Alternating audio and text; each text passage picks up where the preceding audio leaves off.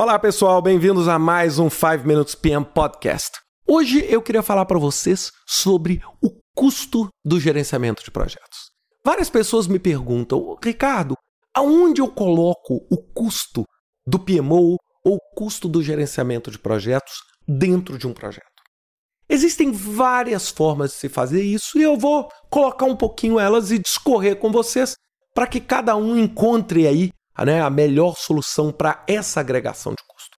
Primeiramente, né, qual é o custo do gerenciamento de projetos? Várias pesquisas, como o PMI Pulse e muitas outras pesquisas independentes, colocam que o custo do gerenciamento de projetos ele se situa entre meio e 2% do valor do projeto. Claro, quanto maior é o projeto, menor é o percentual. Ou seja, se você tem um projeto de um milhão, é razoável você ter 10, 20 mil né, de despesas de gestão de projetos. Agora, se você tem um projeto de 20 bilhões, né, 20 bilhões, talvez você não vá gastar aí 200 milhões para poder gerenciar o projeto. Então, ou seja, é um limite tênue, mas um número mágico que eu gosto de manter na minha cabeça é 1%. E quando a gente fala de valor e de custo-benefício, eu já tive a oportunidade de falar isso, é só para fazer vocês pensarem, né? Muita gente acha caro investir em gerenciamento de projetos e de gastar esse 1%. Agora, na hora que as coisas dão errado, elas nunca dão errado por 1%, né? Elas nunca dão errado por 1%, elas dão errado sempre por muito mais. Né? Só que a gente, normalmente, quando está nessa fase, a gente sempre acha é, e quer economizar no planejamento para depois pagar na execução. Mas vamos voltar aqui ao nosso custo. Então, o que, que vai ser então o custo do nosso projeto? Muita gente faz o quê? Pega a EAP do projeto, a estrutura analítica do projeto, e cria como se fosse uma grande fase chamada gestão de projetos. Ali naquela fase, ela coloca os trabalhos de gestão de projetos, aloca os recursos de gestão de projetos e atribui custos a esse projeto e simplesmente faz o quê? Agrega esse custo ao restante do projeto. Então eu tenho o projeto da construção de uma casa, então eu vou ter lá preparo do terreno, terraplanagem, fundação, alvenaria, estrutura e vou ter lá gerenciamento do projeto. E o custo da gestão do projeto vai entrar ali, vai somar e ser agregado ao custo da casa. É uma opção. Né? É uma opção.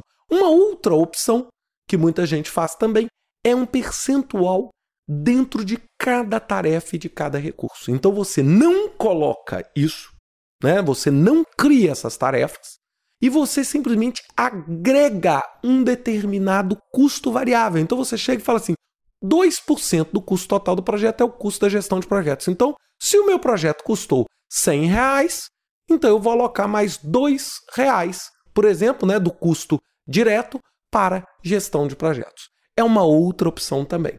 Terceira opção, que é a que eu pessoalmente faço e que eu pessoalmente mais gosto é fazer duas EAPs.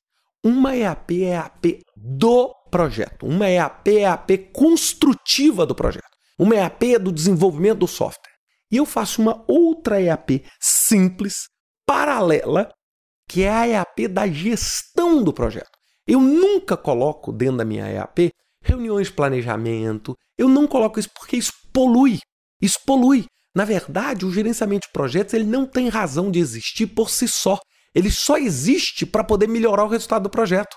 Então, você colocar isso na EAP, você vai estar tá criando uma percepção é, de reuniões, etc., e vai misturar assuntos. Então, você vai ter tarefa lá, reunião de planejamento com tarefa pintar parede, o que não tem muito sentido. Então, eu faço o quê? Eu crio um outro projeto, um outro projeto simples, pequeno, com poucas tarefas, usando normalmente a minha metodologia, e esse projeto é acompanhado pelo PMO.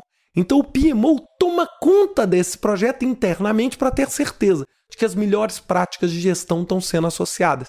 Ali eu aloco os recursos do escritório de projetos, ali eu aloco tudo e ali eu vou ter o custo daquela estrutura.